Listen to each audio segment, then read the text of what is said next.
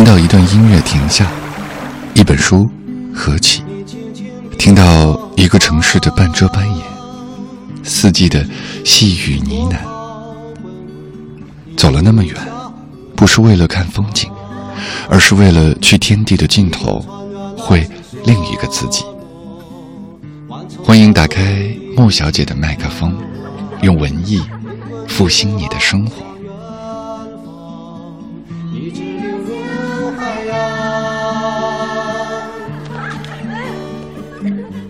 宗岳大师，作者老舍。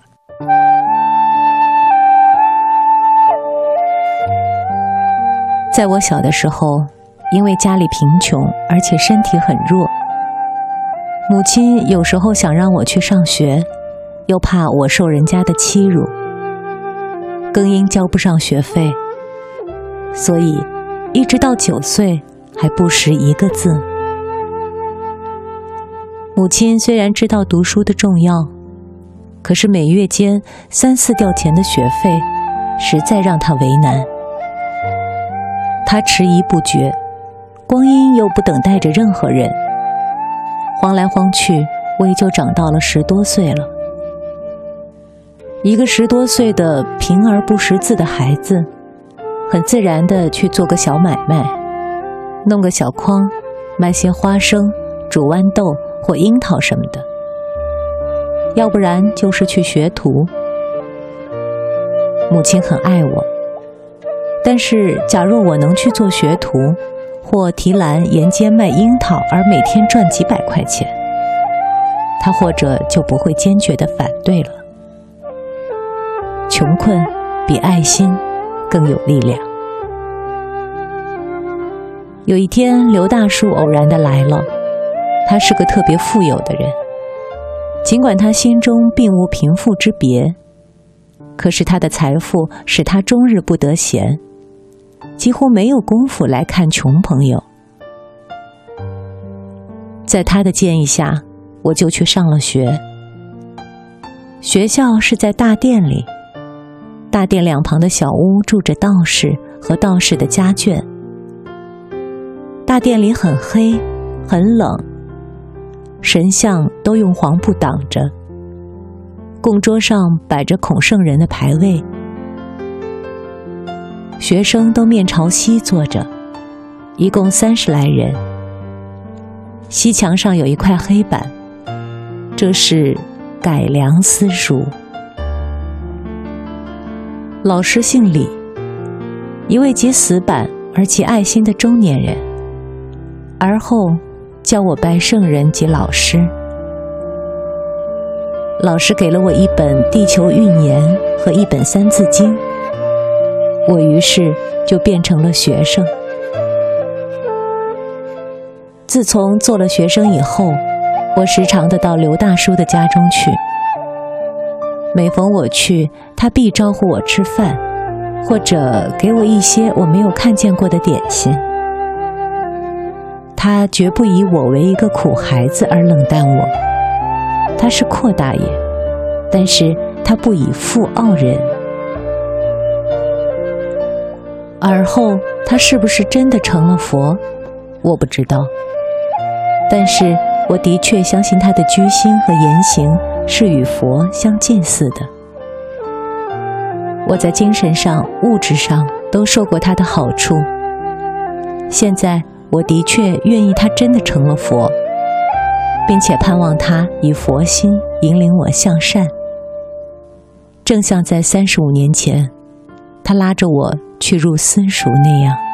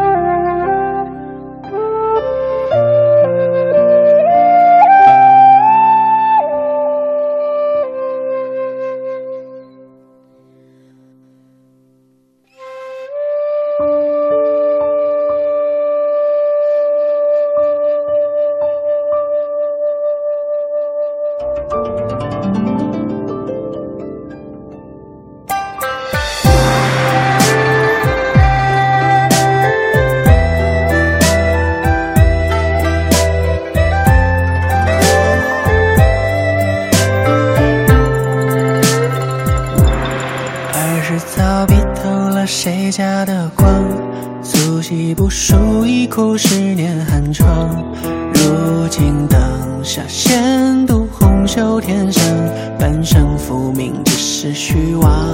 三月一路烟霞，莺飞草长，柳絮纷飞里看见了故乡。不知心上的你是否还在庐阳？一缕青丝，一身珍藏。桥上的恋人如对出霜，桥边红药叹夜太漫长。月夜摇晃，彷徨，屋棚里传来了一曲离殇。泸州月光洒在心上，月下的你。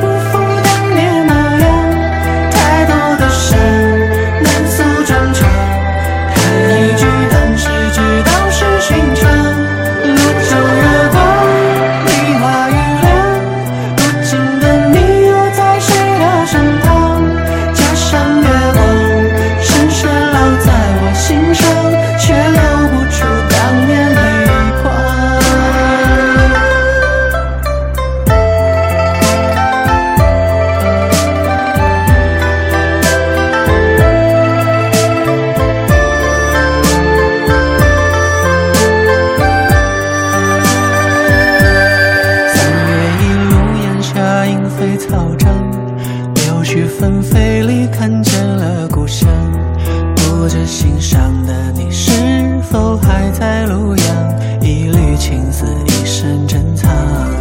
桥上的恋人入对出双桥边红药叹夜太漫长月也摇晃人也彷徨。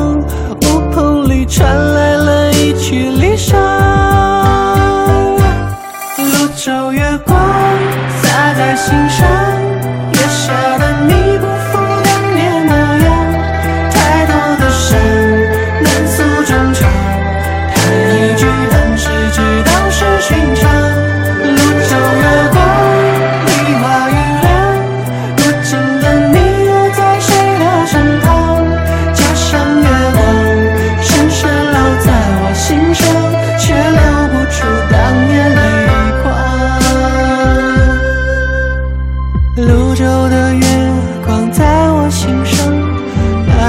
伤，难诉衷肠。如今的你在谁的身旁？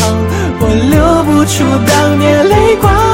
路中月光洒在心上，月下的你不。